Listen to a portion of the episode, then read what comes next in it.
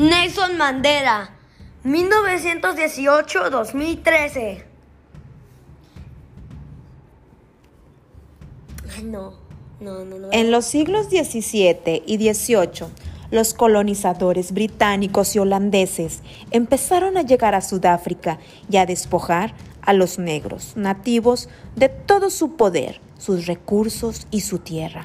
Para 1948, los blancos ya controlaban el gobierno y no les permitían a los sudafricanos negros votar, interactuar con la gente blanca, ni mudarse fuera de las áreas delimitadas donde vivían. Nelson, cuyo nombre en realidad significa alborotador, en un dialecto sudafricano, nació en un pequeño pueblo en 1918. Al ver la forma en que maltrataban a su gente, se sintió muy perturbado y decidió unirse a distintos grupos para luchar contra este problema, acción que le valió ser expulsado de la universidad.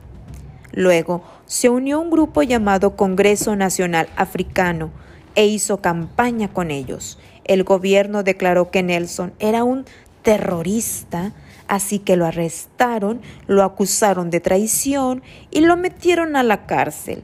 Sus enemigos pidieron que fuera ejecutado, pero el juez lo condenó a cadena perpetua.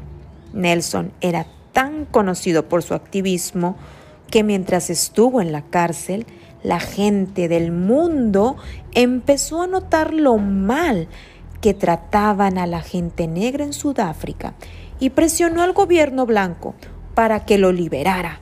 Muchos años después, el presidente blanco Frederick de Klerk lo dejó en libertad. Si quieres hacer la paz con tu enemigo, decía Nelson, debes trabajar con él. Y eso fue lo que hizo con Frederick.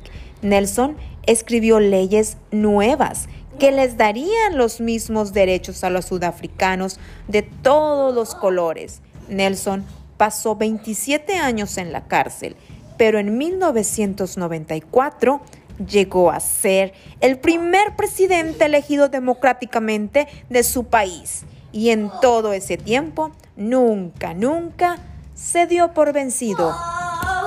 Cuentos para niños que se atreven a ser diferentes. Cuenta cuentos.